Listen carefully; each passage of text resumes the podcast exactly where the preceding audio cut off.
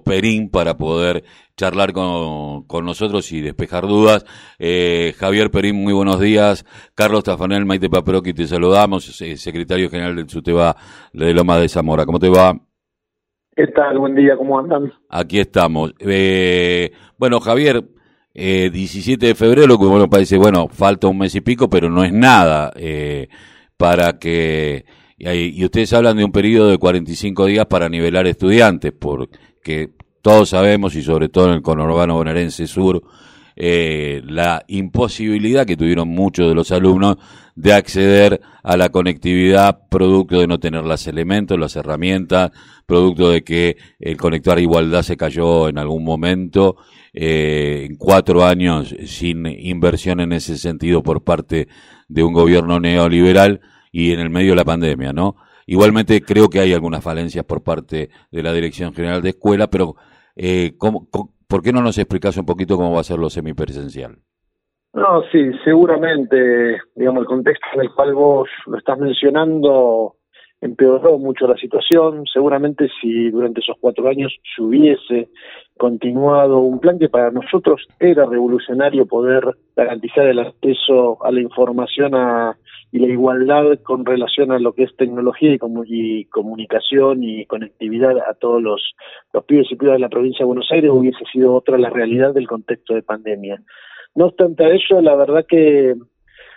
se pudo garantizar un amplísimo, un amplísimo porcentaje de continuidad pedagógica en, todos los alumnos y alumnas de la provincia, gracias, bueno, obviamente una definición política que hubo desde la provincia de Buenos Aires de facilitarlo, pero también y fundamentalmente a un compromiso, al compromiso que siempre eh, marcan y muestra la escuela pública y los trabajadores de educación cuando es necesario eh, estar presente ante situaciones de esta gravedad. En eso digo, como, como decías vos en la introducción, hubo muchos alumnos y alumnas, que porcentualmente no es tanto, pero sin ninguna duda son muchos, eh, que quedaron fuera de esta continuidad pedagógica con, eh, digamos, sin poder conectarse o sin poder seguir, digamos, una conectividad diaria con, con las escuelas, que quedaron parcialmente o totalmente eh, sin vinculación con la escuela. Entonces, bueno, eh, a esos chicos y chicas durante los dos últimos meses este, del año pasado eh, se los fue a buscar, se estuvo haciendo un relevamiento, se implementó un programa que se llamaba TR en donde eh, articuladores iban a los domicilios de estos alumnos y alumnas a, poder empezar a realizar alguna que otra actividad de revinculación con la educación. Y, tal cual lo expresabas vos, lo expresa la reglamentación, se está planificando para, a partir del 17 de marzo, actividades de intensificación, que sería una continuidad de algunas actividades socioeducativas que muchas escuelas 17, hicieron disculpa que te, Javi, eh, disculpa, que, te, es 17 de febrero, no marzo. De febrero, sí, sí, perdón. 17 de febrero al 31 de marzo. eh, que es la de algunas actividades socioeducativas que también se hicieron con la intención de revincular alumnos y alumnas en, durante el, mes de diciembre, fundamentalmente acá en el conurbano, pero que bueno, que todo eso, como, como lo planteaba yo en la nota que estabas leyendo y como lo venimos diciendo, digo, hay una voluntad muy grande y un entendimiento de, de todo el conjunto de trabajadores de educación de la necesidad de volver a encontrarnos con nuestros alumnos y alumnas en, en, las aulas dentro de las escuelas, que es el, lugar común en donde se tiene que producir el acto de enseñanza y en donde mejor se produce todos los vínculos con entre los alumnos y los docentes. Pero eso eh, sigue estando sujeto, la verdad que si hay algo que nos demostró o que nos enseñó el contexto, entre muchas cosas, ¿no? Pero el contexto este en el que estamos atravesando y, este virus tan, tan dañino, es que es muy complicado, es muy complejo planificar, eh, ni siquiera te digo a largo plazo, sino a mediano plazo. Ojalá, ojalá las curvas de contagio se puedan aplanar definitivamente, ojalá podamos eh, frenar esta supuesta segunda ola que está iniciando, que tiene mucho que ver con seguramente con los encuentros que hubo para tanto para el 24 como el 31, pero digamos la intencionalidad es esa, con los protocolos que se trabajaron durante todo el año pasado, muy responsablemente por parte de la Dirección General de la Escuela y de, todos los sectores de educación, de los gremios docentes, del Frente Unidad Docente Bonaerense. Se trabajó durante mucho tiempo en la construcción de un protocolo que realmente garantiza el cuidado de la salud, no solamente de los docentes, sino también de los alumnos y alumnas, porque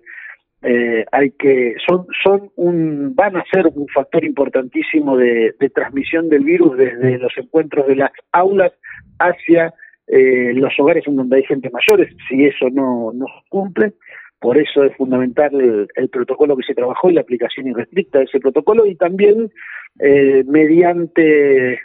la segunda quincena de enero y los primeros días de febrero una importante campaña de vacunación que se va a dar en la provincia de Buenos Aires, en donde van a ser parte de esa campaña de vacunación el, grupo de docentes para tratar de de minimizar el riesgo al máximo, en donde también nuestro sindicato va a ser parte de esa campaña de vacunación poniendo espacios para poder realizarla.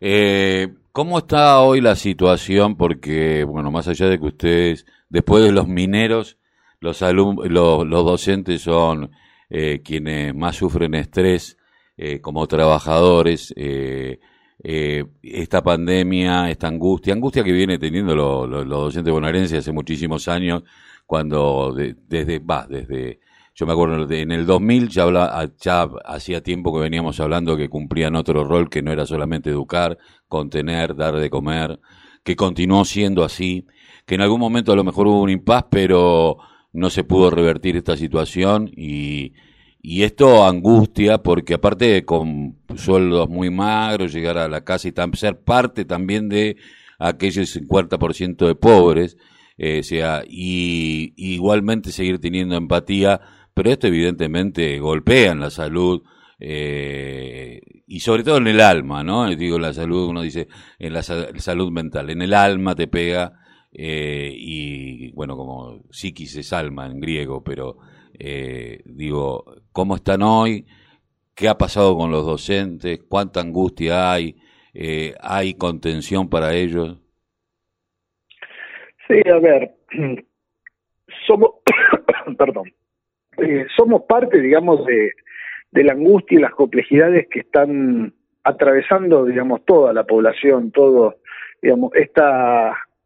este, esta cuarentena, esta, el, la falta de poder encontrarse, la falta de poder eh, realizar lo que uno está acostumbrado o, lo que entendemos como una vida o una cotidianidad común, eso sin ninguna duda atraviesa a cualquiera, a los docentes y a, y a todos los que tuvieron que verse, digamos, eh, eh aislados en una cuarentena. Pero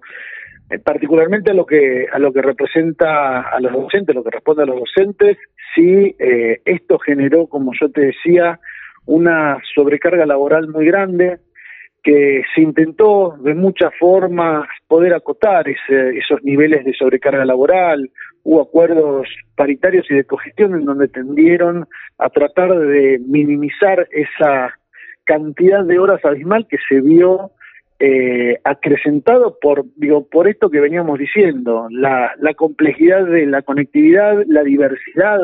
de métodos que fueron utilizando y tratando de encontrar eh, los docentes para poder garantizar la continuidad pedagógica de los alumnos y alumnas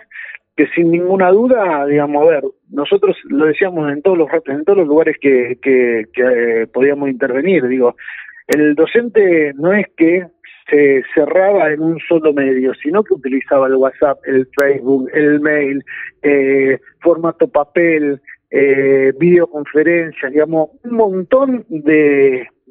herramientas tecnológicas, que muchas veces tampoco los docentes estábamos actualizados con la última tecnología para poder resolverlo, y de un día para el otro tuvimos que hacerlo, pudimos reinventar un sistema educativo virtual con muchísimos efectos seguramente, pero con una convicción muy grande de, la necesidad de garantizar eh, la educación a todos los pibes y pibas de la provincia, y eso sin ninguna duda generó una sobrecarga laboral altísima, que fue reconocida en cierta forma por el gobierno de la provincia de Buenos Aires, porque la verdad que eh, si hay que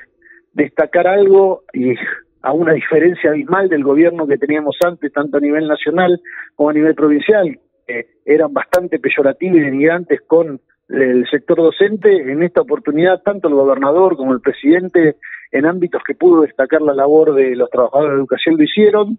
Pudimos acordar también